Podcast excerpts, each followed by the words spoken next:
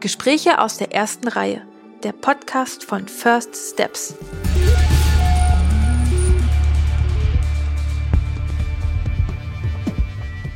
Junge Filmschaffende über erste Schritte, Herzensprojekte und ihr Lieblingskino.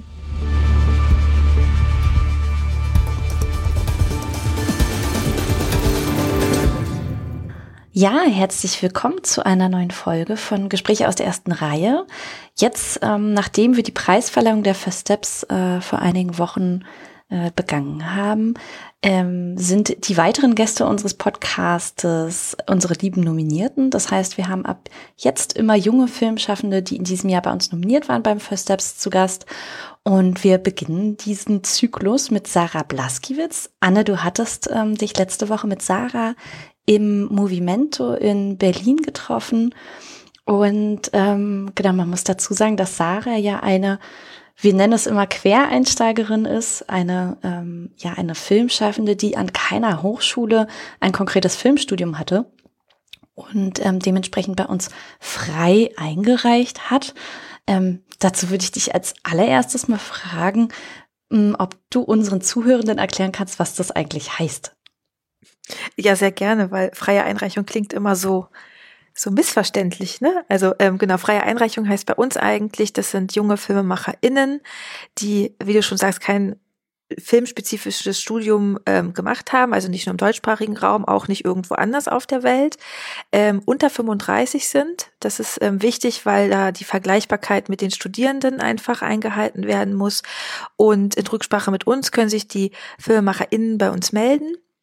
Ähm, und dann würden wir zusammen mit der Jury immer entscheiden, ob die Filme vergleichbar sind mit den diesjährigen Einreichungen, also Abschlussfilmen, weil das variiert ja manchmal schon ganz, ganz schön. Also ich erinnere mich da an eine ganz süße Anekdote von vor sechs Jahren, wo ein kleiner zehnjähriger Junge einen, wirklich einen fantastischen kleinen Feuerwehrfilm eingereicht hat, ich leider sagen musste. ganz süß, aber sind wir leider der falsche mhm. Preis für. Genau. genau. Dafür haben wir ja auch eigentlich, der Abschlussfilm ist ja quasi das Vergleichsmittel ähm, zwischen den Einreichungen und ähm, genau wie du schon sagst, da irgendwie zu schauen, was haben die Leute jeweils vorher gemacht. Klar, Sarah hatte auch schon vorher ein paar Kurzfilme.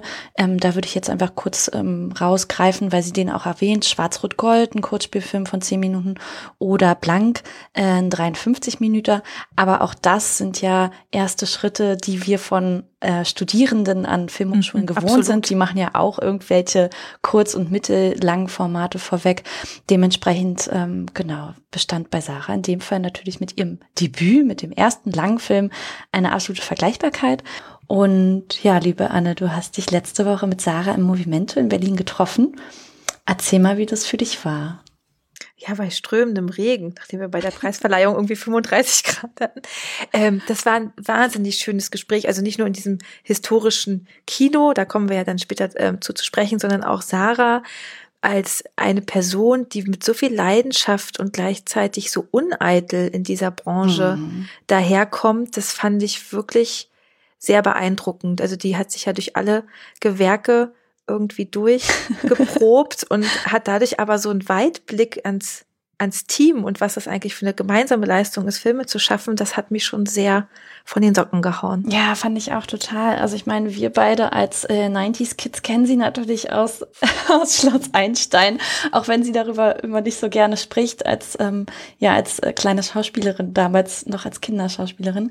Aber man muss ja dazu sagen, und ihr sprecht auch darüber, was das mit ihr gemacht hat, jetzt so in, in mhm. der Langzeitwirkung, weil ähm, das Interesse da irgendwie natürlich früh geschaffen wurde, hinter der Kamera zu stehen. Und wie du schon sagst, Sarah hat ja wirklich ganz, ganz viel gemacht im Kameradepartment, im Casting, ähm, bei Agenturen gearbeitet. Also hat sich da ja wirklich einen breiten Blick geschaffen über all die Jahre hinweg. Und sie benennt es nicht so, aber ich würde ja sagen, das ist kollaboratives Produzieren. Also sich wirklich dann immer bei ihren eigenen mhm. Filmen mit allen auseinanderzusetzen und alle einzufangen und daraus dann ähm, das Film machen zu schaffen, finde ich wirklich wahnsinnig beeindruckend bei ihr. Mm, ihr sprecht auch ganz viel über ihre eigene Vision, die sie natürlich dadurch mitnimmt, also aus diesen vielen Erfahrungen. Ähm, ähm, da will ich gar nicht zu viel vorwegnehmen. Man kann nur so viel sagen. Ivy wie Ivy, ähm, der abendführende Spielfilm, hatte nach unserer Nominierung Premiere in München. Jetzt ist es ja wirklich schon hatte, weil du und ich, wir sitzen mhm. gerade noch in München. und ähm, genau, jetzt am Wochenende hier war der Film, hatte seine Premiere, die war sehr erfolgreich, alle sind happy. Und in dem Sinne kann man nur sagen, ähm, jetzt lauschen wir mal eurem Gespräch und werden erfahren, was denn so Sarah uns alles zu erzählen hat. Viel Spaß dabei.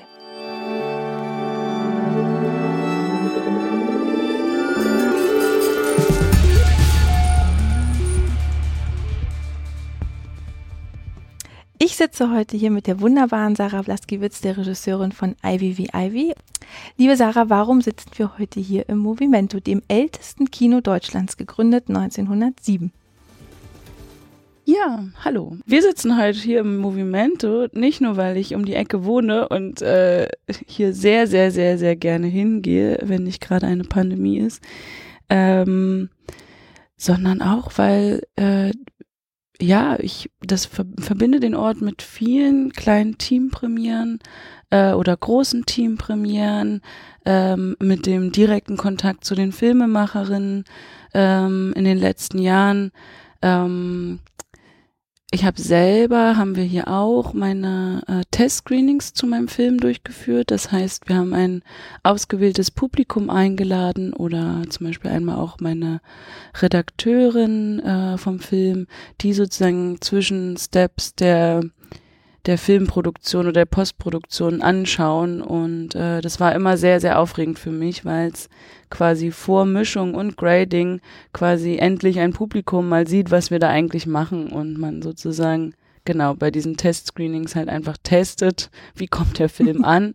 Und da war ich natürlich besonders aufgeregt und habe irgendwie geschwitzt und äh, Genau, war einfach, äh, da, dadurch verbinde ich das jetzt auch mit den Räumen. Hier in der Reihe, wo wir jetzt gerade sitzen, habe ich mal Gaspar Noé diesen 3D-Porno geguckt.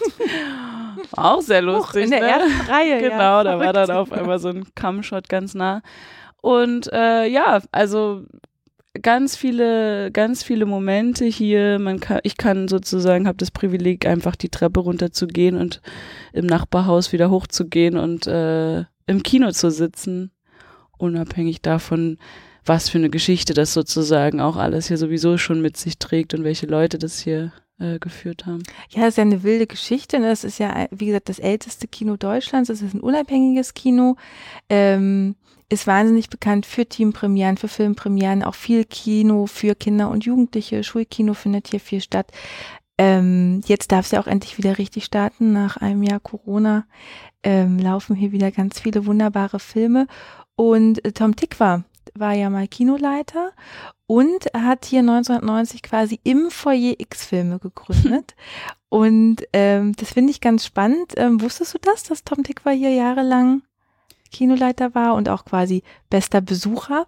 Ja, ja, ja. Ich habe auch, äh, es gibt ja auch einen ganz tollen Dokumentarfilm über das Kino. Da habe ich die DVD, die DVD mal geschenkt bekommen. Und ähm, ich kenne Tom tatsächlich persönlich.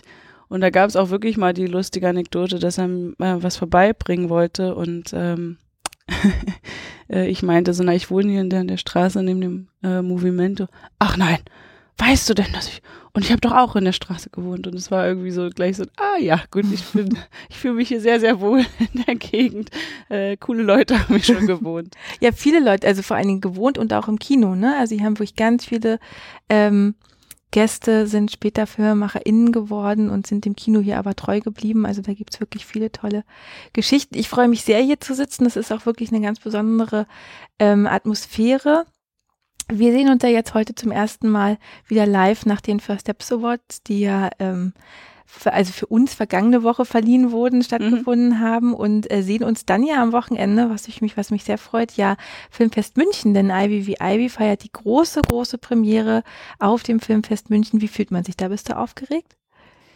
Ja, total. Also ähm, ich weiß, ich, ich kann das gar nicht so richtig in Worte fassen. Ähm, natürlich probiere ich das zwischendurch für mich in Gedanken äh, zu überlegen, was was passiert jetzt eigentlich gerade mit mir. Ähm, ich habe, äh, wenn man so einen Film macht und das eben über die Jahre, das wissen ja auch alle, dass es immer länger dauert, als man denkt, ähm, immer an diesen Moment gedacht, äh, und dann kommt er ins Kino. Und das war für mich äh, das Wichtigste oder ähm, die Bilder auch dafür zu gestalten und äh, die, das Schauspiel so herauszufordern, dass es sozusagen auf der großen Leinwand funktioniert und äh, die jahrelangen Studien darüber und äh, Pro Proben und Kurzfilme und mittellangen Filme, die man gemacht hat und dann jetzt aber wirklich ähm, da dahingehend ja zu arbeiten und dann so eine lange Reise, sagt man ja dann immer zu gehen, dass ähm, man auf der Reise ja auch so viele Leute trifft. Am Anfang in der Vorproduktion dabei sind, bei den Castings, am Ende in der Postproduktion sind wieder ganz andere Leute äh, und alle werkeln aber mit dran rum, was ich ja sehr schön finde, deshalb habe ich den Buchruf gewählt. Und dann kommen endlich alle mal zusammen im Kino und können das Ganze sehen, so ähm, das finde ich wahnsinnig aufregend. Also ich kann es gar nicht beschreiben. Mir ist dann jetzt auch irgendwie gerade egal, was ich anhabe oder äh, wie viele Fotos gemacht werden, sondern wirklich diese ersten Sekunden. Wir hatten in Tallinn so einen Wettbewerb, wo, ähm, wo wir bei den ähm, quasi Work in Progress waren und haben das auch gewonnen. Und du kannst dir gar nicht vorstellen, das Kino, ich glaube, das war das größte Kino, in dem ich je war, also Indoor, äh, und auf einmal lief da sozusagen nur ein Ausschnitt von meinem Film und meine Hauptfiguren waren riesig und ich stand da in, am Rand und habe total gezappelt, weil diese ersten Sekunden, wenn der Ton angeht und das Bild sich aufmacht, das war wirklich richtig beeindruckend mhm. für mich, ähm, das endlich zu sehen, weil du in der Produktion so oft so klein gucken musst, aber du denkst immer an die große Leinwand. Das darfst ja, du halt nicht vergessen. Ne? So. Ja. ja. Oh, was für ein toller Moment. Ja, ich bin sehr gespannt, was du dann erzählst. Wir sind ja dabei. Ja, wir sind ja. ja. wir haben ja mit dir die große Premiere, was Juhu. mich sehr freut. Das wird toll. Ich glaube, es wird auch mein erster Film auf großer Leinwand seit sehr, sehr langer Zeit, glaube ich. Deshalb ist das, ich freue toll, mich total. Noch, noch was auf irgendwie. den, auf den Film. Und ähm, genau, auf äh, Ivy wie Ivy kommen wir nachher auf jeden Fall noch zu sprechen, weil was bei dir ja ganz spannend ist, ähm, Du warst bei uns ja eine sogenannte freie Einreichung. Kurz zur Erklärung, das sind eben FilmemacherInnen unter 35 Jahre, die kein, keine filmspezifische Ausbildung haben, beziehungsweise eben diesen Abschlussfilm nicht haben. Du hast ähm, audiovisuelle Medien studiert in Potsdam mit Schwerpunkt Kamera ähm, und uns interessieren ja auch immer die ersten Schritte. Also warum entscheidet sich jemand eigentlich Filme zu machen? Was war so da für dich der ausschlaggebende Punkt? Ich möchte hinter die Kamera, ich möchte Filme machen, ich möchte Geschichten erzählen. Ja, also audiovisuelle Medien habe ich im Wedding studiert, an der äh, Technischen Fachhochschule war das damals, TFH, sehr lustig. Ähm, genau, bei mir kam der Wunsch sehr, sehr früh. Also ich bin sozusagen aufgewachsen in, in Potsdam, in einer Kleinstadt würde ich es nennen, war beim äh, Kinder- und Jugendtheater in einer ganz tollen äh, Gruppe, äh, Taifun Theater nannten wir uns und ähm, irgendwann ging es dann los, dass äh, die Weekly-Serie äh, Schloss Einstein quasi auch in Babelsberg gedreht, ähm, ich da eine Rolle bekommen habe. Das war aber so ein bisschen wie fast normal. Es gab mehrere Leute quasi hm. an der Schule äh, und Freundinnen auch, die quasi da mitspielten, weil die halt aus Potsdam kamen und wir sozusagen nach der Schule da hinfuhren und da gedreht haben. Da kam dann sozusagen das Medium Film dazu. Mhm. Und dann wusste ich eigentlich so, okay, ich mache jetzt erstmal Abitur und irgendwie habe ich dann mitgekriegt, auch schon beim Theater, ich gucke immer eher, was die anderen machen. Also ich bin eher die Beobachterin. Mhm. Ich weiß eher, wie ich es gerne sehen würde, wie sie spielen als dass ich das jetzt selber so gut hinkriege. Und ah, okay. habe dann relativ schnell gemerkt, nee, ich bin jemand, der gerne Filme guckt. Ich will irgendwie später mal auf sowas gucken können. Und äh, die Arbeit mit dem Schauspiel hat mich immer schon interessiert. Ähm, und dann bin ich direkt nach, nach dem Abi quasi gleich in eine kleine Filmproduktionsbutze irgendwie als Praktikantin und habe da losgelegt und dann eben dieses Studium angefangen äh, mit 19 oder 20 schon. Ähm, und dann ging das so los. Dann habe ich auch ganz schnell die Angst vor der Kamera bekommen, dass ich das überhaupt nicht mehr aushalte vor der Kamera und ah, Schweißausbrüche ja. bekomme. Also da gibt's überhaupt kein Interesse meinerseits. Äh, das gab es gar nicht, das weiterzuführen. Und dann durch das Studium und vor allen Dingen auch die vielen Jobs beim Film äh, habe ich dann quasi von der Pike auf alle Berufe eigentlich in oder alle Departments mal durchlebt. Das hat mir äh, viel Freude und viel Energie äh, berei gekostet mhm. und bereitet. Äh, das war richtig gut. Also habe echt tolle, hab, also habe auch wirklich immer geguckt, eher was ist das für ein Projekt als was verdiene ich. Mhm. Das war bei mir auch so ein Thema. Ich habe immer wenig verdient, aber hatte dann die coolen Filme, bei denen ja. ich mitmache. Ich glaube, das ging, glaube ich, vielen so. Ne? Du hast unter anderem äh, mit Barnaby Majorat, glaube ich. Ja, das war sozusagen schon ein bisschen später, genau. Mhm. Der, den, wir kannten uns von einem anderen Filmdreh und da habe ich dann mal äh, aber auch eher übernommen. Die haben in mehreren Blöcken gedreht und dann hatte ich einen Drehblock mal übernommen, weil da die eigentliche Regieassistentin nicht konnte. Ah, okay. Genau, ich habe viel Regieassistenz gemacht angefangen eben im Kameradepartment, auch Video-Operator bei tollen Leuten. Mhm. Ähm, genau. Und ist das so, wie man sich das vorstellt, wenn man einmal so den Fuß erstmal drin hat, ähm, hangelt man sich von Job zu Job und dann kommen eben die Projekte voneinander oder wie, wie muss man sich das so von außen vorstellen? Ich bin jetzt ein junger, äh, junger Hochschulabsolvent oder Absolventin oder komme frisch von der Schule und denke mir, ah, Film, da möchte ich mal reinschnuppern. Was wäre so wie war dein Weg? Äh, hast du dich explizit bei ganz vielen Projekten beworben und dann kam ab und zu ein Projekt dazu? Oder ist es wirklich so, dass wenn man erstmal so ein bisschen Gefühl dafür hat, dann kommt schon relativ viel? Mm, man, nee, man hangelt. Also ich habe mich eher gehangelt. Also ich glaube, so dieses ähm, frei bewerben, das ist in so einer Kreativbranche immer trotzdem noch sehr schwer. Also mhm. das kann ich jetzt nicht empfehlen. Aber klar, wenn jetzt ein Job ausgeschrieben wird, natürlich so, ne? Aber äh, das geht schon über Empfehlungen oder wollte er nicht mal die mitnehmen, die hat jetzt gerade das und das und die will mal da und da gucken. Mhm. so lief es ja. auch. äh, ähm, ich sag mal so, die Menschen, die von der Filmhochschule kommen, also von den etablierteren oder den größeren Universitäten, als jetzt zum Beispiel mein Studiengang war, die wachsen ja da, wenn sie sich, sage ich mal, gut anstellen, äh, in, in schon eine Gruppe rein mhm. und haben schon so ein bisschen ihr Kollektiv dann. Also das kann man ja immer nur empfehlen, dieses Studium dafür zu nutzen.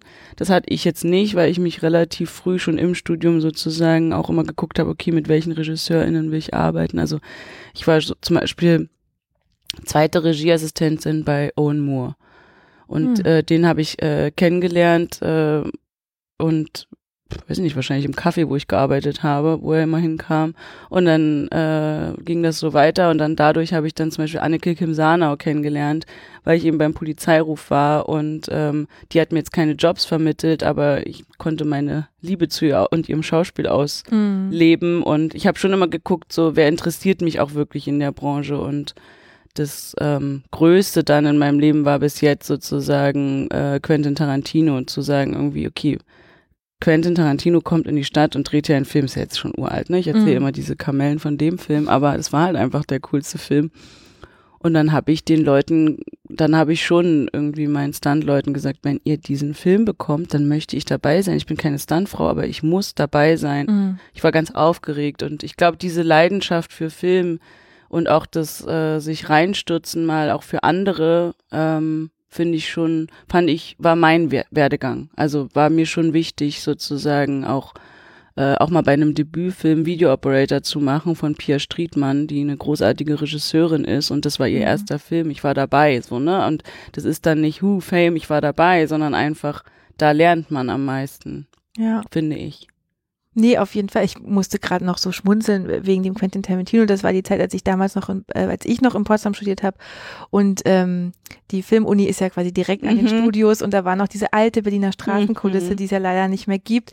Und ich weiß noch, wie ich da morgens mal lang gegangen bin und dann war so alles voller dieser roten Fahnen mit Hakenkreuz. Und ich dachte, es ist wirklich absurd. Aber es war diese Aufregung, diese paar Wochen, wo ja. die da waren. Also wirklich, das war sehr. Es war so, so aufregend, an diesem Set zu sein, weil man hatte immer Angst, man wird gleich gefeuert. Das ah, ist so amerikanisches Arbeiten ist da ja ganz anders. Wenn du nicht gut bist, raus. So, ah, ja, so schnell. Ist, jeder ja. ist austauschbar. Das ist, das ist alles Schule, wo du lernst. Also wo du mehr lernst, als wenn du sozusagen in Watte gebauscht quasi einfach, also hm. muss ich schon sagen, das war wirklich die, das durchzuhalten, die drei, vier Monate da war die größte Erfahrung eben in meinem Leben.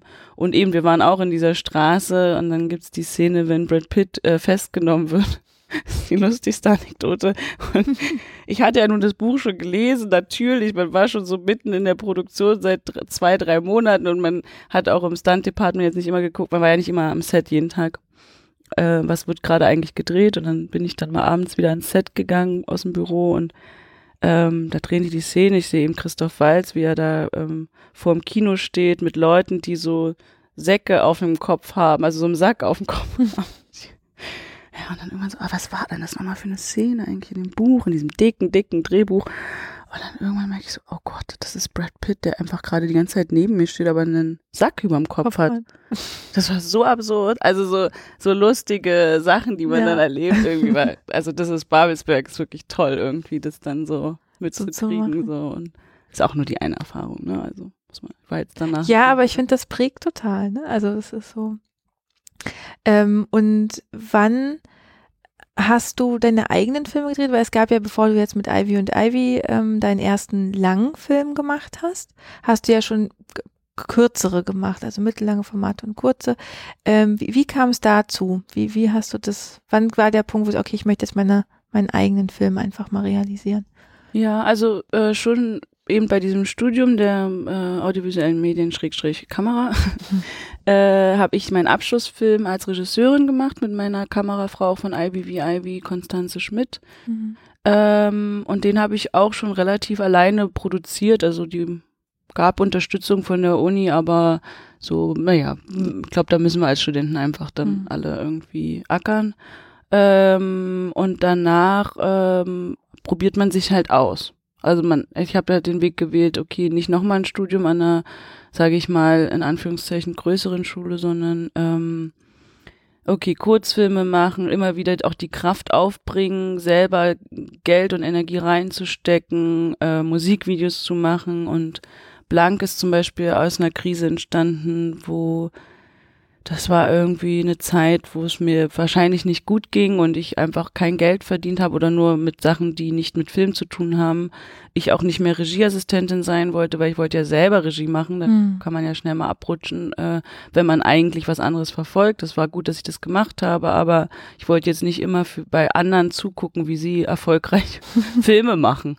Ja, also Erfolg ist mir erstmal egal, aber äh, erfolgreich Filme machen, sprich sie dürfen arbeiten und ich helfe denen, das hat mich dann irgendwann gewurmt und dann war ich in so einer Krise, weil es war so ein Sommer, ich will in Urlaub, wie alle, ich habe aber kein Geld dafür. Ähm, ich will aber auch arbeiten, um endlich Geld zu verdienen. Und dann haben ich äh, mit ja. Alessia Lause und Ann Haug, zwei Schauspielerinnen, denen es zu dem Zeitpunkt vielleicht sogar ähnlich ging, haben wir irgendwie einen Abend in der Ankerklause gesessen und beschlossen, gut, wir fahren jetzt mit einer Kamera nach Kroatien verdienen zwar kein Geld, haben aber Urlaub und arbeiten gleichzeitig und haben diesen Film gedreht zu dritt irgendwie. Und auch das sehe ich wieder als ein, war ein ganz, auch wieder ein langer Prozess und auch ein, zwei Jahre meines Lebens, wo sich jetzt Leute vielleicht fragen, was hat sie denn die letzten zehn Jahre gemacht? Also ich habe gearbeitet, ich habe was gemacht so. Ähm, und, ja, du hast äh, ja auch schon eine beeindruckende Filmografie darf man ja nicht vergessen, ne? Also Danke. ja, ja finde ich schon. Also ist ja nicht so. Ja. Also normal. Also wenn man darauf guckt, fragt man sich nicht, was du die letzten zehn okay, Jahre gemacht gut, hast. das freut mich. Naja, ich habe schon gemerkt, dass sozusagen manchmal gibt's ja auch so Töne, äh, als jetzt das eben mit Ivy, wie Ivy dann auch gefördert wurde in der Finanzierung, mhm. war dann so, ach endlich. Und ich denke immer so, ja, was, wie endlich? Also hm, naja, aber das ist ja, das, das sind Töne ab. in der Branche. Das ist okay, das kann, da kann ich mit leben. Also ja, ich kenne das eher aus aus äh, aus der Außenbranche, ne, dass man, weil man dieses Filmschaffen ganz oft Außenstehende nicht so greifen kann, dass irgendwie der Prozess von wann entsteht ein Film, wie lange braucht es eigentlich mhm. vom Drehbuch, mhm. also von der Idee über das Drehbuch bis wirklich der Film ins Kino kommt, das sind ja Prozesse, mhm. die ziehen sich über Jahre. Ähm, genau, und ich finde, du hast mal in einem in einem Interview gesagt, das ist schon ganz lange her in der Märkischen Allgemeinen 2013, dass das äh, für, für dich eine Gabe ist, zu koordinieren und ein Team zusammenzuhalten. Mhm. Ähm, das, was ja sehr viel auch an Regieleistung ist. Regieleistung mhm. ist ja nicht nur seine eigene Vision ähm, auf Biegen und Brechen zu realisieren, sondern das entsteht mhm. ja immer nur im Team. Und ich fand das so einen schönen Satz und ich finde 2013 das ist ja schon fast zehn Jahre her. ähm, äh, fand ich schon sehr weise, also im positivsten Sinne, dass ich dachte, ach guck, da spricht schon diese Leidenschaft so und dieses Verständnis mhm. von, wie funktioniert Film eigentlich. Ist das noch so ein, so ein Leitsatz, den du, wo du morgens aufstehst und sagst, ja, das ist immer noch das, was ich gerne ja. mache? Ja, ja, total. Also auch jetzt, äh, die Pandemie hat sozusagen sehr an mir gezerrt. Also ich war sehr einsam auch, weil mir die ganzen Leute auch fehlen und man auch Freude nicht teilen kann. Ähm, Freude über Festivalzusage wie Filmfest München oder Nominierungen äh, und das alles nur noch übers Handy stattfindet, hat mich sehr, sehr geschlaucht, weil mir die Menschen fehlen. Mhm. Und da hat auch eine äh, tolle Regisseurin, die ich in der Zeit schon öfter gesehen habe, irgendwie, hat auch immer gesagt zu mir so im Vertrauen, also so mir zugeflüstert, ich kann nicht, ich kann so nicht arbeiten, wenn ich die Leute nicht berühren kann. Also ich brauche meine Leute um mich rum und es hat mich wiederum total berührt, weil sie da ausgesprochen hat, äh, äh, wie wir zum Beispiel beide ticken. Ich glaube, da gibt es ganz viele, die nicht so ticken, aber ich funktioniere tatsächlich darüber, dass ich äh, die Leute um mich rum brauche, äh, genau, und das dann eben, wenn ich das sozusagen mit meinem Team äh, dann schaffe, äh, dem das auch zu geben und die mir dafür was zurückgeben, bin ich irgendwie der glücklichste Mensch der Welt. Also ich habe auch so, was ist ich zum Warm-up bei meinem Film, habe ich auch gesagt so, hey, das ist jetzt unser Film. So, ne? Also das machen wir jetzt zusammen. Dass wir alle danach und davor Filme machen, das ist gar keine Frage, weil es ist auch ein Job und es ist unsere Berufung, ist unser Gewerk, das ist unsere, ne, also das machen wir sowieso. Aber wenn man es schafft, sozusagen zusammen ähm, eine Geschichte zu erzählen und für diese 30 Tage des Drehens zum Beispiel zusammenkommt, dann ist das unsere Geschichte so, dann machen wir das zusammen. Hm, Finde ich toll. ja, es war ja auch ähm, jetzt am, am Montag, wo wir gemeinsam First Steps gemacht haben, war für uns ja auch seit langem mal wieder, für dich wahrscheinlich auch, mhm. die erste Situation, wo wir mit mehr als drei Leuten in einem Raum und dann auch danach noch zum, zum Anstoßen da waren. Und das war total schön. Also ich habe mich wahnsinnig gefreut, vor allen Dingen euch auch endlich mal in Person kennenzulernen mhm. und ähm, man netzwerkt ja einfach auch viel besser, wenn man sich irgendwie gegenübersteht, auch wenn irgendwie anderthalb Meter zwischen einem sind oder eine Maske. Ähm, aber es hatte auch was leicht überforderndes, muss ich gestehen. Also Total. ich war abends sehr platt und dachte so, puh, okay, so viele Menschen auf einmal. Also jetzt und kann ich es dir am Vertrauen sagen, ich habe, glaube ich, vier Tage gebraucht, mich von der Veranstaltung zu erholen, rein mhm. körperlich. Also das war viel zu viel für mich. äh, ja, es war so heiß. Es war aber auch schon diese Dog Days davor, waren sehr überfordernd, also auch der Sonntag davor, mm. so ich hatte so eine Kopfschmerzen und meine Augen taten weh. ja, es war auch einfach super heiß die ganze Zeit. So, und, und, dann oh. am Dienstag kam dann so die Abkühlung. Ich dachte so, einen Tag später, einen Tag später. Wir hätten, aber an sich, äh, eben war das total schön und auch an dem Ort, den, mit dem ich ja sehr viel verbinde, wir haben ja da auch gedreht, äh, hat mich das sehr gefreut und irgendwie da alle meine Leute zu sehen vom, mhm. vom Holzmarkt und vom Kater, das war auch schön, also so, und euch okay. eben, also. Ähm, aber du hast ja auch vor der Pandemie nochmal einmal zurückgesprungen mhm. zu deinem Werdegang. Äh, du hast ja nicht nur blank gemacht ähm, oder die, dein Kurzfilm auf dem Weg nach oben, Du hast ja auch schon, und es freut uns besonders, ähm, Druck. Du mhm. hast vier ja. Folgen von äh, Druck, äh, hast mhm. du Regie geführt. Äh, nur zur Erklärung, das ist eine, eine äh, Serie für Jugendliche, die ist wahnsinnig erfolgreich. Das Original äh, nennt sich Scam und kommt aus Norwegen. Wurde fürs deutsche Fernsehen ist es ja nicht, aber für Funk ähm, adaptiert. Und das Lustige ist, dass da so viele von unseren First Steps Nominierten und PreisträgerInnen auch schon Regie geführt haben. Und wir sind ja eine riesengroße Familie, das erzählen wir euch ja immer und wir freuen uns so, wenn das dann so zusammenkommt. Ne? Ein Faras Shariat hat da Regie geführt, ein Tom Lass, eine Barbara Ott, du hast vier Folgen. Ähm, wie war das? Also wie, wie ist das überhaupt entstanden? Weil das ist ja schon richt, richtiges Arbeiten ist jetzt falsch, aber es ist nicht dein Projekt, sondern es ist eine Auftragsarbeit. Mhm. Nennen wir es doch so, ja. eigentlich eine Auftrag. Wie, wie kommt es dazu? Also wie kann man? Ja, also ich habe mich in der ähm, Postproduktion von Ivy wie Ivy befunden. Ähm,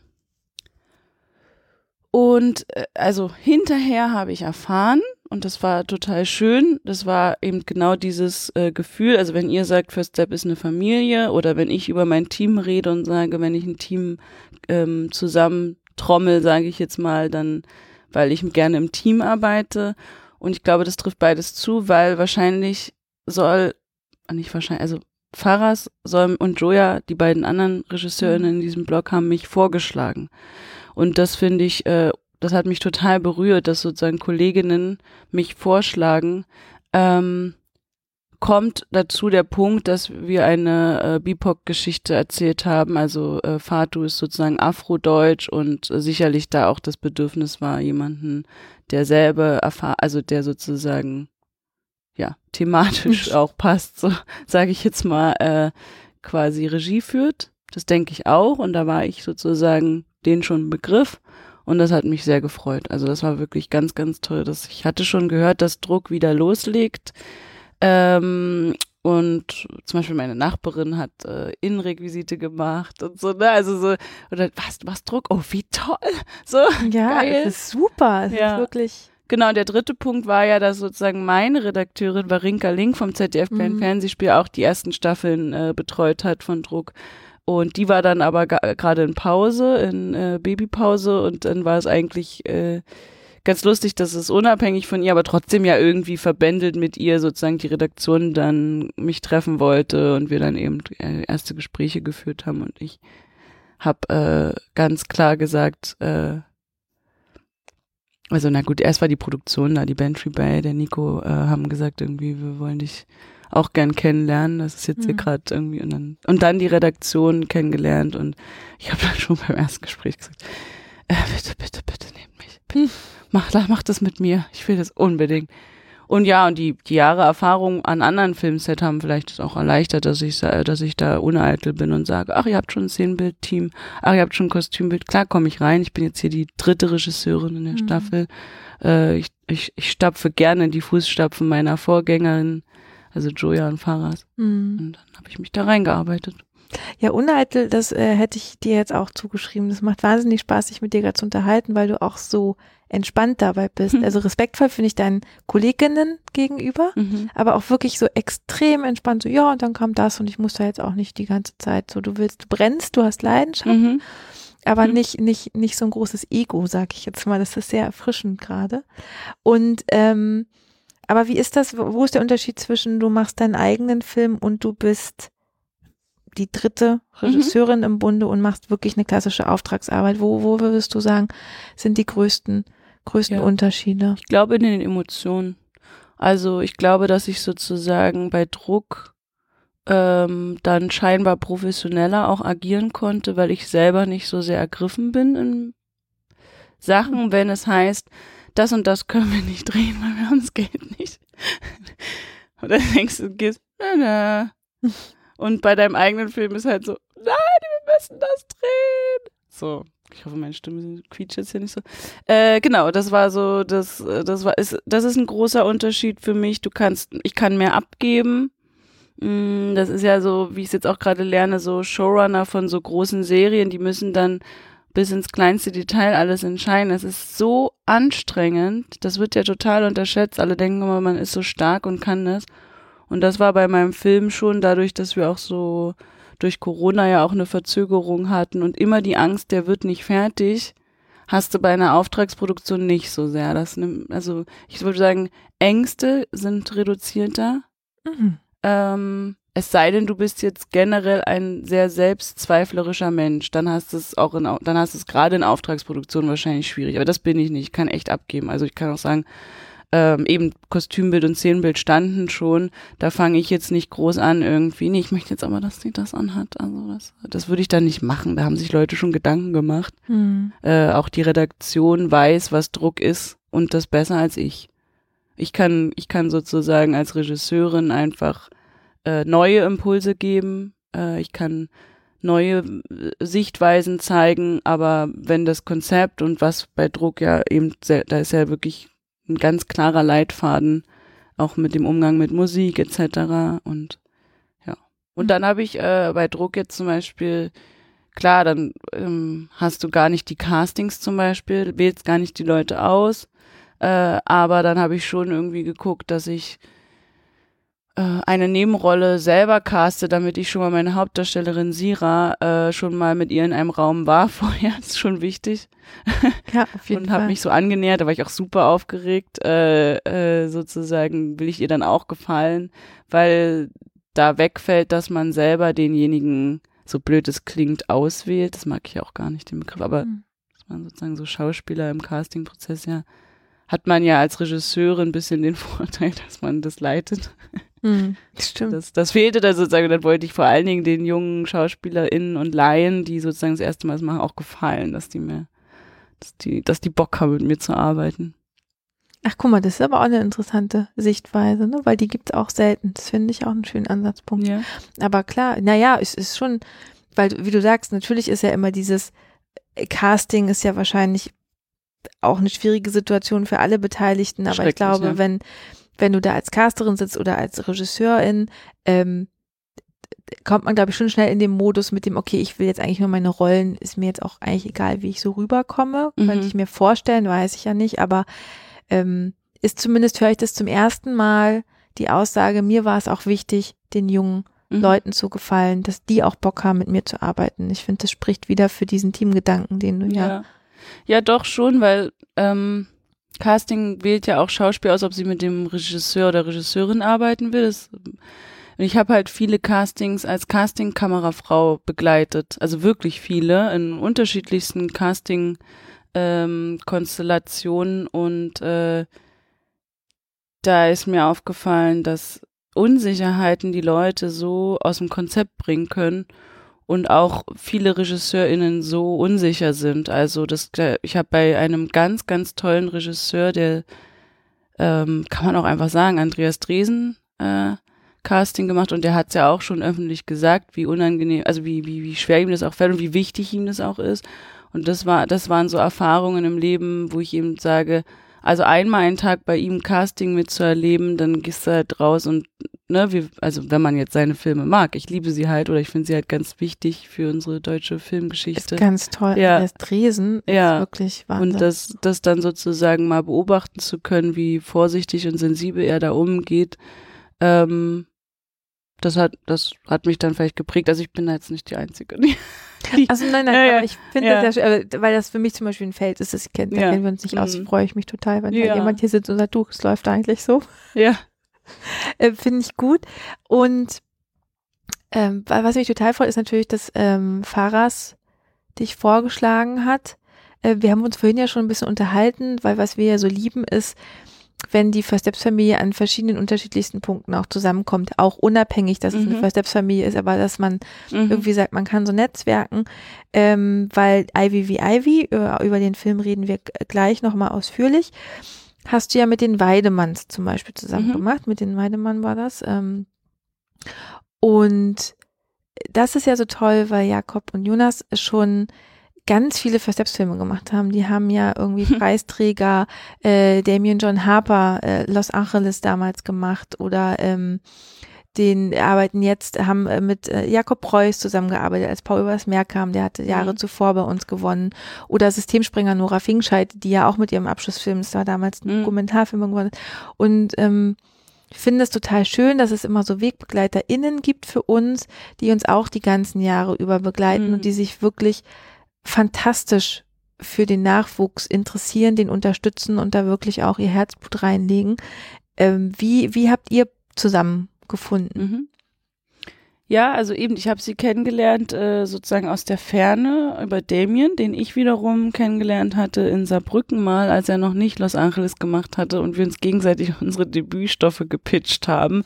So Elevator Pitch. Damien so, ja, komm, sag mal, worum geht's in deinem Film? Ich so, oh Gott, jetzt kommt hier so ein Regisseur an und will wissen, Das kann ich mir gut vorstellen Ja. bei Damien, der ist okay, die Amerikaner, ne? Und dann, genau, da habe ich Damien kennengelernt und dann ähm, ging es eben bei ihm relativ schnell. Und schwupp, paar Monate später drehte er seinen Film. Bei mir dauerte das jetzt noch mal ein paar Jahre. Und eben mit den Weidemanns, da wurden die mir dann sozusagen, war mir das schon ein Begriff und dann war auch der Wunsch mal irgendwie auch von Damien du, ich kann dir auch mal die vorstellen und irgendwie, äh, um jetzt so richtig aus dem Nähkästchen zu plaudern, mh, wollte ich immer gar nicht so jetzt auch davon profitieren. Das war so komisch. Also, Und da war noch, also zu den beiden Weidemanns sozusagen Jakob und Jonas noch nicht wirklich der Draht aufgebaut und irgendwie hat mich auch was aufgehalten und ich kann nicht beschreiben genau, was es war, aber ich habe eher zugeguckt und war auch noch mit anderen Produzentinnen äh, Rumwerkeln wegen anderen Dingen. Und dann habe ich Milena Klemke kennengelernt, unabhängig von den Weidemanns, da war sie noch woanders. Und dann habe ich sie mal wieder getroffen und zwar genau gegenüber von diesem Kino. Das ist ja so lustig, was wir jetzt für eine Parallele hier. Äh, Ach, vom Movimento ja, hier. Ach, Movimento. Guck. Auf der anderen Straßenseite vor Bollo. Wenn jemand weiß, wo wir hier sind, dann weiß er auch vor welchem Supermarkt. Und das war einfach so ein, hey Mensch, na, wie geht's? Oh, toll. Und ach du hier, ja, ich bin ja jetzt bei den Weidemanns, die haben ihr Büro hier um die Ecke. Ich so, ich wohne hier. Äh, ich wohne hier. oh, wir müssen uns, ja, jetzt müssen wir wirklich mal treffen. Auch mal, also jetzt. Und dann war dann für mich auch so, jetzt reicht es, ich will jetzt zu den Weidemanns. Und dann äh, haben wir, habe ich ihnen was vorgeschlagen und dann haben wir das, sind wir das angegangen. Ach, richtig gut. Und ja. rausgekommen ist Ivy wie Ivy. Ein wunderbarer Film. Erzähl doch mal ganz kurz, worum es in dem Film geht. Hm. Ja, also ursprünglich wollte ich eine Geschichte machen über Freundinnen, die äh, sehr vielschichtig ist und genau, war dann immer so ein bisschen so, ja, okay, welchen Kontext setze ich das Ganze? Ich brauche jetzt nicht Sex in the City als Film machen. Aber ich wollte mal wieder, dass ich fand mal irgendwie so, gerade als die MeToo-Debatte war oder eben Frauen auch mal wieder ein bisschen mehr in den Fokus gerückt wurden, dachte irgendwie, na klar, Frauen, ich bin eine Frau, ja, geil, ich habe so viele coole Frauen um mich rum. Und dann irgendwann kristallisierte sich aber raus, dass äh, es äh, eigentlich doch nur eine von diesen Frauen in, den, in die Hauptfigur schafft, nämlich die Ivy. Hieß damals bestimmt noch anders. Und dann habe ich lange überlegt, was könnte so ein Plot werden zu ihr, was, was brauche ich, wen brauche ich. Und dann ähm, ist tatsächlich äh, mein afrikanischer Opa gestorben, den ich sozusagen nur einmal in meinem Leben kennenlernen konnte. Und da saß ich so rum und habe mich gefragt, was passiert hier?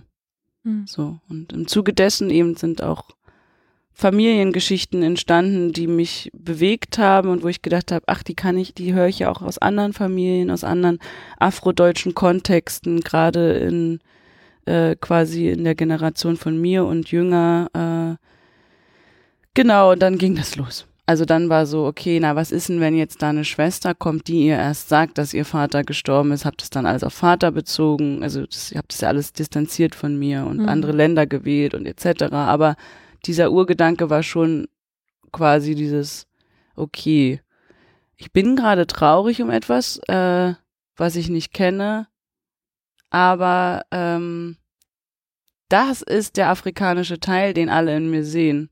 Mhm. So. Und das, diese Reise geht ja Ivy. Und die bin ich dann eben im, in der Form des Treatments auch gegangen. Genau, die geht ja Ivy nochmal kurz um abzuholen. Genau, Ivy lebt in Leipzig in Oh Gott, ich habe gar nicht gesagt. genau. es, geht, es, geht, darum, dass eine afrodeutsche Frau, Ivy wie Ivy, also Ivy Schubert, äh, quasi äh, eigentlich gerade Lehrerin werden will, sich bewirbt und äh, ein bisschen rumstruggelt, aber eben diese Jobsuche auch, was wir jetzt auch am Anfang des Gesprächs hatten, Geld verdienen muss, irgendwie, es ist Sommer, äh, sie ist mit ihren Freunden und äh, un völlig unerwartet, leider muss man es ja spoilern, wenn man über den Film redet, steht eine Schwester vor der Tür und die sieht nicht nur anders aus, kommt nicht nur aus einer anderen Stadt, sondern sagt auch noch, ja, wir haben denselben Vater. Und dann erst ploppt auf, dass wir erfahren, dass sie nicht weiß, wer ihr Vater war. Und die Schwester auch nicht. Und dann lernen die sich kennen. Und helfen sich auch gegenseitig oder mögen sich auch gegenseitig nicht und genau. Und äh, diese Reise genau und dann geht äh, Ivy eben diese Reise ähm, die, die sie sich vorher nie gestellt hat, die Fragen, was sehen die anderen eigentlich in mir, weil sie ist ja in einem, in einem weißen Freundeskreis eigentlich total aufgehoben, darf man das sagen? Also darf man sagen, wird Schoko genannt ähm, und ähm, plötzlich fäng, fangen alle an, vor allen Dingen aber sie und dadurch ja auch ihr Umfeld an zu reflektieren, okay, aber was heißt das eigentlich? Warum darf man das sagen? Und was ist das noch respektvoll? Ist es nicht respektvoll? Gibt es ja wahnsinnig ähm, tolle Szenen, also auch gerade die äh, die Bewerbungsphase, sie will Lehrerin werden, die hat irgendwie, sie hat irgendwie ein Top, ein Top-Zeugnis ähm, und dann gibt es ja diese absurden Szenen, die du Mhm. wirklich wahnsinnig gut eingefangen hast, wie sie dann mit so verschiedenen Lehrertypen Mhm. zum Bewerbungsgespräch und die dann so Fragen stellen, wo man sich wirklich ganz schlimm fremdschämt. Ich möchte da jetzt gar nicht mehr spoilern, weil das sollen die Leute bitte selbst sehen. Und ich muss aber sagen, das ist so realistisch, weil ich dachte, ja, genau so. Ich, also ich kenne nicht viele Lehrer, aber ich kann mir vorstellen, dass das Mhm. genau das ist, so äh, das ist, es ist gar nicht der Beruf. Also den Beruf Lehrer habe ich erstmal in erster Linie gewählt, weil ich selber gerne Lehrerin wäre, wenn ich nicht Filmemacherin wäre. Ich liebe das irgendwie. Wirklich? Ich finde es ganz toll, ja. Äh, oder bewundere die, vor allen Dingen in den letzten anderthalb Jahren. Oh Gott. Ähm, also ne, ganz wichtige Berufung so äh, und Beruf. So und für die wollte ich auch, also das war, deshalb habe ich das gewählt. Ich habe das jetzt nicht willkürlich gewählt so.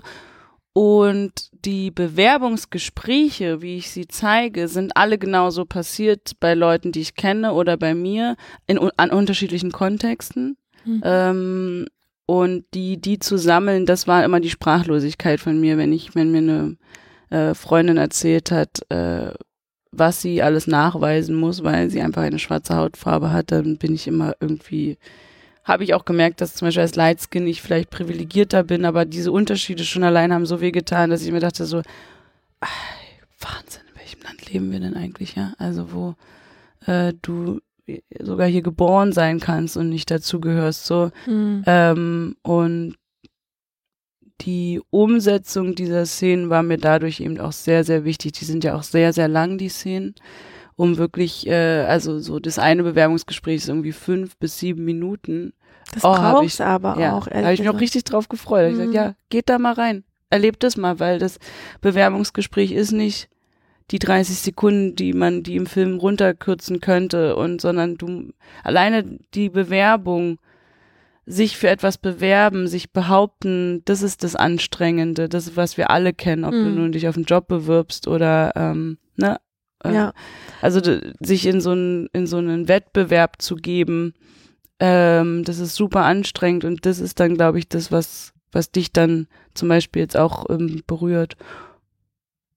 Ja, Ja, die, die Länge, ne, dieses wirklich, auch diese teilweise quälende Länge im, im guten Sinne, aber dass man jetzt denkt, so, das ist doch jetzt nicht ihr Ernst, dass sie das wirklich fragt, dass sie sie da jetzt wirklich noch sitzen lässt und dann noch was anderes macht und dann mit der Technik hadert und ähm, genau, also die, diese Szenen finde ich wirklich, ist es eine von vielen sehr guten Entscheidungen, die du in dem Film getroffen hast. Ähm, was ich nämlich auch total toll finde, sind ihre besten Freundinnen, Fre- äh, ihre beiden Mhm. besten Freunde und ja auch, äh, das eine ist ja auch ihr Ex-Freund, mhm.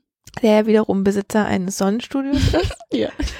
genau, schön, dass du selber lachst, weil das ist ja auch so ein Milieu, man dachte, ach guck mal, da ist jemand bei, der hat ein Sonnenstudio. Und da dachte man immer so, ich, ich weiß, es gibt ganz viele Sonnenstudios, ist auch total okay, äh, aber es hatte schon sowas immer für mich so 2000er und dann war auch Mhm. vorbei mit den Mhm. Sonnenstudios. Mhm. Mhm. Und, ähm, und dieses Milieu, was du da aber, finde ich, wirklich wahnsinnig respektvoll beleuchtest, was finde ich ja viel zu selten in Filmen leider genau diese respektvolle ähm, Darstellung bekommt. Das ist ja meistens geht das ja immer in so ganz Mhm. schlimme soziale Abgründe oder immer ins Lächerliche.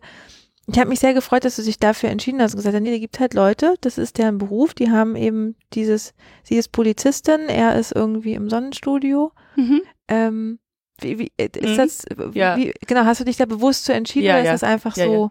Es gibt da eine ganz schöne Geschichte zu. Und zwar gibt es hier in Berlin am Moritzplatz ein Solarium, Daytona Beach. Und wenn du da einmal reingehst, dann willst du da eigentlich immer wieder hingehen. Ich weiß jetzt nicht, wie sie heißt, der das gehört, aber schon die ist sozusagen Ingo in weiblich und älter. Gro- Großartig. Ich meine jetzt mal Gabi. nee, ist auch Quatsch. Einfach eine richtig geile Atze so. Und äh, dann bin ich da das erste Mal hin und dann dachte ich, hm, geil. Im Winter werde ich nämlich auch total blass, das weiß ja keiner. Hier kann ich ja äh, mein, äh, mein eigentliches Braun, meine eigentliche Hautfarbe im Winter nachholen. Und dann stellte sich raus, dass alle meine afrodeutschen Freundinnen in genau dieses Solarium gehen.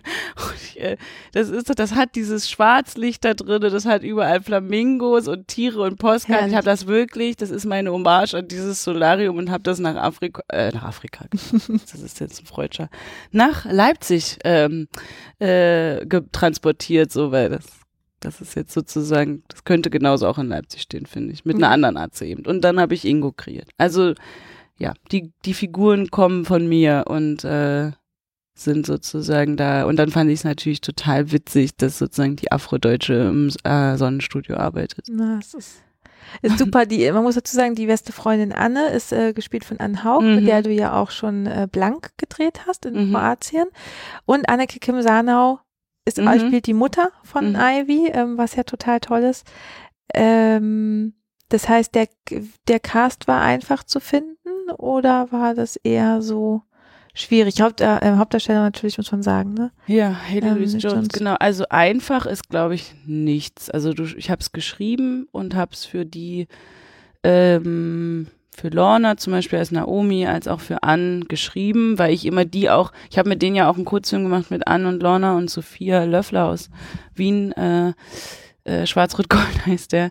Ähm, das war ja wie die Vorform von Ivy wie Ivy. Ich wollte so Freundinnen sch äh, ja schaffen, wie ich es vorhin erzählt habe. Und ähm, damit war immer klar, dass die beste Freundin von dieser Ivy wird anspielen. So, also Ann und ich, wir werden eh, äh, wir planen ja unsere quasi Retrospektive im Movimento in 30 Jahren. Deshalb muss dieses Kino ja. Geht da, da, Kino. da dachten wir immer so, als wir noch dachten, keiner interessiert sich für uns. Wir machen unsere eigene Retrospektive von all den Filmen, die unkommerziell hergestellt wurden. Deshalb ist klar, äh, ähm, Anhaug und ich werden äh, immer Filme machen, so. Äh, und deshalb war das klar. Und ähm, Anneke bewundere ich. Also sind alles meine Musen, das muss ich schon sagen. Und dann oh. war quasi, also eben auch Anneke total krass und ähm, Lorna, ich meine, da müssen wir gar nicht drüber reden, wie toll die spielen. Und dann war, äh, genau, dann habe ich meine Casterin Karin Wendland, äh, mit der ich auch schon seit Anfang an arbeite, also die auch schon, die mich damals gecastet hat für einen Film äh, den ich nicht bekommen habe, aber ist auch völlig wurscht, da war ich noch sehr jung. Ähm, und wir mögen uns einfach sehr und wir mhm. haben da, eine, ich sehe in ihr eine Vision, die hat auch so eine Vision, äh, die sie immer weiter treibt in dieser Branche und dann haben wir relativ früh angefangen, Ivy zu suchen. Da hat sie sie haben gesagt, jetzt müssen wir ja irgendwie dich finden. Ich so, nee, hör mal auf. Hm. Lass mal, kriegst du eh nicht. also, äh, weil das natürlich klar impliziert, ne, dass, dass das hm. irgendwie was mit mir zu tun hat. Und dann, äh, genau, dann haben wir gesucht und dann gab es da ganz ähm, viele tolle Frauen. Also wirklich tolle Schauspielerinnen. Äh, Jane Show war, äh, hm. Cynthia, mh, mm, genau, also ganz tolle Frauen, die ich eingeladen habe und äh, heraus kam Haley Reese Jones, die tatsächlich, das kann ich verraten, eben, das ist nicht einfach. Man kann sich das nicht einfach machen. Es gibt das Handwerk und es gibt das Talent und es gibt auch das Miteinander. Und bei ihr war es so, dass wir die ersten Sekunden im Raum waren und ich wusste, da habe ich eine Partnerin gefunden. Mhm. Die wird mit mir die Geschichte erzählen das, ich weiß nicht, was, sie hat nichts anders gemacht, da hat sie noch nicht mal gespielt, sondern ich wusste einfach, mit der kann ich mir vorstellen, ganz lange äh, daran zu arbeiten und wir haben ja sehr lange dran gearbeitet. Wie lange habt ihr gedreht? Wir hatten die Anzahl Drehtage, die man für einen Langfilm hat. Also 28 20, oder so offiziell. Ich, ne? Ja, genau. Ja. Äh, genau, wir waren sehr low budget leider. Äh, aber gefördert aber vom ZDF kleinen Fernsehspiel, ne? Ja, ja, voll. Also wir hatten super Partner es fehlte so ein bisschen so der, der Rest, der sozusagen alles leichter macht. Das war mhm. eben auch wieder schwer, aber gehört wohl dazu. Ähm, und dann, genau, gab es halt diese fiese, fiese Corona-Unterbrechung. Mhm. Also das war wirklich so, da fehlten uns dann Motive, die nicht mehr dabei waren. Äh, es gibt ja den Spoiler, den Leipziger Zoo im, im mhm. Film. Äh, und dann mitten in Corona im Zoo drehen, wo quasi auch die Vorkehrungen haben. Ich glaube, wir hatten irgendwie auf diesen drei Metern könnt ihr drehen. Ob die Giraffen dann kommen, weiß ich nicht. Also wie viel Logistik da oben drauf kam, mhm. das möchte ich mit, das wünsche ich niemanden. Also das war und immer die Angst, ja, wir können nicht im Zoo drehen. Dann würde mhm. ein kompletter Strang wegfallen. Ja, also eben. eine tota-, totale Metapher äh, würde wegfallen, die ich erstmal ersetzen muss. So. Und das aber ungefähr bei, wir hatten die Hälfte schon gedreht, bei der Hälfte des Filmes zu hinterfragen, können wir jetzt oder können wir nicht, war super hart. Mhm. Aber ja, ich hoffe, das sehen die Leute jetzt nicht mehr im Film. Nein, also gut, das müssen die ZuschauerInnen selber entscheiden, aber ich würde jetzt sagen, nein. Ähm, warum heißt die Hauptdarstellerin Ivy?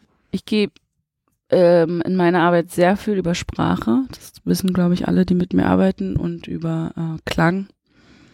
Und Ivy klingt total schön. Und es gibt ja zum Beispiel auch Marken, die so heißen, da wird es dann mit I, V, Y geschrieben. Und dann habe ich überlegt, möchte ich lieber mit Y oder mit IE? Und dann habe ich den Namen gegoogelt, geguckt, was bedeutet der. Weil das musste ich ja eh für mich äh, mhm. quasi rausfinden. Und ähm, da gab es dann so spannende Bedeutungen und dann ging da eine Geschichte los, die sozusagen im Film verhandelt wird ja auch. Ähm, oder warum wir jetzt auch den Titel so gewählt haben, dass man dieses unbekannte Wort für den der sich diesen Namen noch nie äh, angehört hat oder gelesen hat und dann noch mit IE geschrieben, also Ivy wie Ivy, also lesen alle Ivy wie Ivy, mhm. Zungenbrecher. Das fand ich total witzig äh, und auch ähm, notwendig, um drüber zu reden oder drüber zu stolpern. Also ich brauchte jetzt nicht irgendwie einen Sommer in da kommt jetzt eine böse Assoziation, aber ja, ein Sommer in Leipzig brauchte ich jetzt nicht. Mm. So. Nee, klar. Äh, ne? Und das war klar, dass es sich, dass ich ähm, ähm, mich auf die Figur, die ich hier so, die so durchträgt, äh, ähm, der auch den, die Titelfigur sein muss. Und dann nur Ivy, genau, könnte man auch. Also das, da spielen viele Sachen mit, weil man auch sein Debüt macht. Das heißt sozusagen, meinen Namen kennen die Leute noch nicht so. Also muss der Titel Aufmerksamkeit äh, erzeugen. Das mhm. war schon alles ein sehr, sehr langer Prozess. Der hieß auch mal anders, der Film. Und ähm, da, genau, da, da bin ich sehr, sehr froh, jetzt diesen Weg gefunden zu haben. Und jeder, der erstmal irgendwie mm, macht, dann denke ich, ja, genau. Genau. Ich finde das ja ein toller Titel, das ist ja eh ein toller Film, der sich ja auch, der ja wahnsinnig aktuell ist, ne, über die Debatte, mhm. ähm, wie, wie bezeichnet man Menschen, Diversität, äh, Chancengleichheit in der Gesellschaft.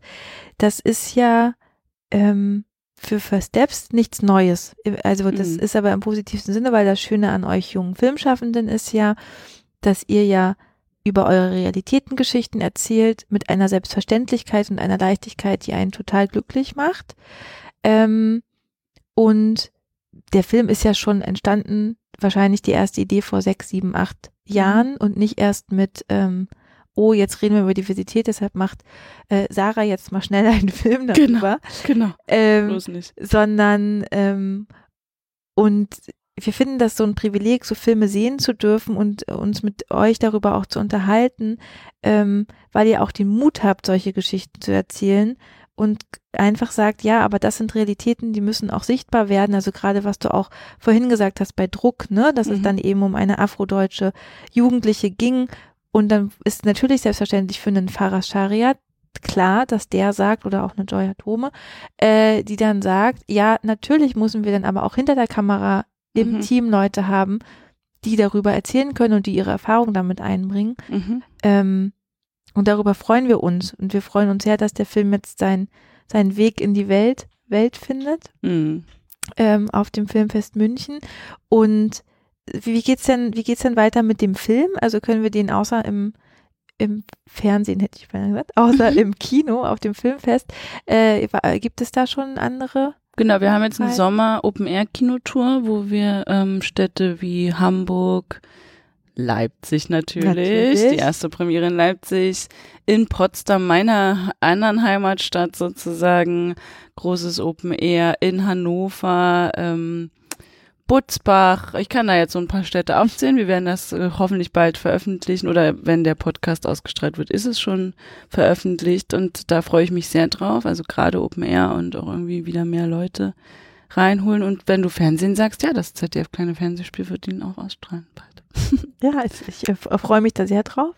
Ich hoffe nicht nachts um 1.05 Uhr, sondern auch mal. Aber ja, wir, rufen wir, wir nochmal an beim ZDF. nee. Rufen wir doch mal an. Und ähm, ich kann mir aber vorstellen, Ivy wie Ivy statt jetzt erst in seine Auswertung, aber du hast bestimmt schon ganz viele andere tolle Projekte. Kannst du darüber schon, schon was erzählen, was so deine nächsten Schritte ohne Ivy, auch wenn es wahrscheinlich oh, schmerzt. ist schon ein bisschen ja. schwer, ja. also ähm, ich versuche natürlich äh, einen eigenen Stoff, einen neuen äh, zu entwickeln oder was heißt ich versuche bis jetzt quasi hat die Arbeit mich davon abgehalten weiter zu äh, machen. Ich habe eine Idee, die habe ich meinen lieben Weidemann Produzentinnen und Milena und so auch schon gepitcht und da sind wir schon mal erstmal so ja, haben wir Bock drauf, weiter da zu arbeiten, äh, das ganze, die ganze Zusammenarbeit und die Herangehensweise an Stoffe. Ähm, und da geht es tatsächlich um, ich habe immer so gedacht, okay, jetzt bin ich so sehr nach innen gegangen und habe diese Identitätssuche, ne, das sind ja immer Begriffe, die gerne worüber eigentlich jeder Film, jede Filmfigur quasi muss eine, macht irgendwie eine Identitätssuche durch, fast immer. Ähm, und jetzt wollte ich ganz klar, wenn ich jetzt nach innen geguckt habe und das Innere nach außen geguckt, will ich jetzt nach außen gucken und will einen Stoff finden, der richtig lustig erstmal viel weniger Charaktere hat als der, der jetzt bei Ivy sind ja so viele Nebenfiguren, dass ich, das war auch eine sehr große Herausforderung bei dem Film, äh, dass ich, mir reicht jetzt eigentlich quasi ein oder zwei Menschen in einer sehr stillen Landschaft. Nein, ich mache Spaß. Aber ich werde reduzieren, sage mhm. ich mal, mhm. die Charaktere oder die Figuren, die ich erzählen will. Äh, und diese Figuren widmen sich einem weltpolitischen Thema und äh, da will ich, äh, was ja auch sehr fehlt, ist Action in meinem Film. Ich bin ja auch so ein bisschen durch diese Stunt-Erfahrung auch sehr Action so, geprägt. Ja. Ich möchte natürlich jetzt auch endlich mal eine Verfolgungsjagd und endlich mal Action. Also wird meine nächste Hauptfigur äh, wahrscheinlich eine Stuntfrau oder so, weiß ich noch nicht. Aber, Spannend. Äh, genau, das kann ich einfach mal spoilern. Jetzt darf nämlich niemand eine Stuntfrau inszenieren, äh, bis ich es gemacht habe.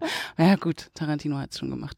Aber ähm, das ist äh, das ist ein Wunsch, ein großer und da wissen wir jetzt wieder, oh, das wird lange dauern, bis wir drehen können. Äh, aber genau, mit einem größeren Budget, einem kleineren Cast, was natürlich für mich die größte Herausforderung wird, weil ich ja alle meine Schauspieler so liebe und alle auch immer wieder drin haben will, aber ich will mich da mal reduzieren. Mhm. Also inhaltlich gesprochen äh, muss es, muss was anderes kommen. Mhm. Ich will nicht in, also immer dasselbe machen, da bin ich nicht für gemacht. Ja. Das heißt, es bleibt spannend. Wir wir, hm. wir drücken die Daumen, dass mhm. dann jetzt keiner mhm. die Idee klaut. Ja. genau, sind sehr gespannt. Jetzt ähm, geht's ja nicht mehr. Jetzt können wir immer sagen, nein, nein, in dem nein, Podcast genau, hast du es schon hier gesagt. heute. Das, genau. das geht nicht. äh, nee, genau das und ja, also ich habe auch äh, Jobs und äh, freue mich total, was jetzt alles kommt. Ja. Und ich würde total gerne noch weiter, weil du hast auch gesagt, warum das mit dem Cast, der so breit war, jetzt bei Ivy, Ivy mhm. so kompliziert war. Wir würden total, aber wir springen, glaube ich, leider den Rahmen. Mhm. Äh, deshalb müssen wir schweren Herzens zum Ende kommen. Und ich möchte aber unsere Standardfragen noch am Ende mhm. äh, stellen. Wir sind ja jetzt hier im Kino und zwar unter der Rubrik Things we lost at the movies or Things we take to the movies. Kannst du dir aussuchen? Ähm, was hast du schon mal im Kino verloren oder gibt es irgendwas, was du immer, immer, immer mit ins Kino nehmen musst? Also zum Beispiel bei ähm, meiner Letztens wurde ich darauf angesprochen, ich soll nicht sagen meiner Kinofamilie, sondern wir sind ja schon fast eine Sekte, weil wir ständig ins Kino rennen. Aber äh, äh, Sie, wissen, wer gemeint ist, meine kleine Kinogemeinde. Äh, wir zum Beispiel, es hat sich angewöhnt, dass wir immer ähm, Überraschungseier für jeden dabei haben und eine Tüte mhm. Haribo. Warum auch immer, keiner von uns isst besonders gerne Gummibärchen, aber es ist irgendwie so ein mhm. Standardding. Oder hast du schon mal irgendwas verloren, wo du gesagt hast, ach Mist, bei deinen unzähligen Kinobesuchen mhm. im Movimento? Ich, ich liebe es ja äh, zu weinen im Kino. Oder da, wenn mich Filme zum Heulen bringen, gehe ich sehr glücklich verweint raus. Also habe ich Tränen verloren. Zählt das? Das finde ich eine schöne Metapher, ja. Das finde ich eine wahnsinnig. Natürlich Ja. zählt alles. Es gibt keine falschen Antworten. Ja, also ich verliere gerne Tränen im Kino. Mitnehmen bin ich nicht so. Also es gibt, gibt die lustige Anekdote von meiner Familie, dass wir da mal äh, ins Kino sind. Ähm, und wenn wir in Leipzig sind und ins Kino gehen, das ist jetzt nicht mehr so oft gewesen in den letzten Jahren, aber war ja wirklich mal so Tanten, Cousins, Cousinen, Omi, Opi und so, wir gehen dann ins Kino, haben so Schnittchen und selbst gekochte Eier mitgenommen und ich glaube, bei spätestens bei Eiern freuen sich die anderen im Kino nicht so sehr, dass da jetzt so eine Familie Eier ist im Kino. Aber Eier sind halt mega Ach, lecker. Vielleicht mal gerade Ostern oder so. Also das wäre jetzt so, was wir mal mitgenommen haben. Aber generell gehe ich irgendwie gerne mit Menschen halt ins Kino. Ich glaube, ich bin, ich finde die Leute cool, die alleine ständig ins Kino rennen, aber ich brauche schon irgendwie jemanden. Ich finde es total schön. Total. Ja. So Austausch und Ja. Huch und da, Ja. gerade danach auch das Gespräch, da freuen wir uns sehr drauf. Wir werden viele schöne Gespräche hoffentlich auf dem Filmfest München Ja. haben, also vor allen Dingen du mit all den ZuschauerInnen und Ja. freuen wir uns sehr drauf. Äh, eine tolle Premiere, eine tolle Kinotour im Sommer. Mhm. An dieser Stelle nochmal einen ganz herzlichen Dank an das Movimento Kino in Berlin-Neukölln, was auch wieder startet und seine Tore und Türen öffnet mit wahnsinnig tollen Filmen. Also, liebe Leute, geht wieder ins Kino, guckt euch Filme an. Ähm, schaut, wann, wann Ivy, wie Ivy in eurer Stadt ist und dann Hinder. Wir können es nur sehr, sehr empfehlen. Und vielen Dank, liebe Sarah, für das schöne Gespräch in der ersten Reihe und ähm, bis ganz bald. Danke dir. Es hat mir auch sehr Freude gemacht.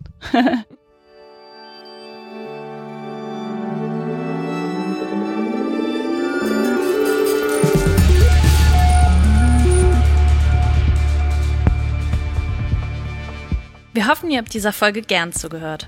Lasst uns ein Herzchen da und folgt uns beim Podcatcher eurer Wahl. Wir hören uns im nächsten Monat. Bis dahin, passt auf euch auf.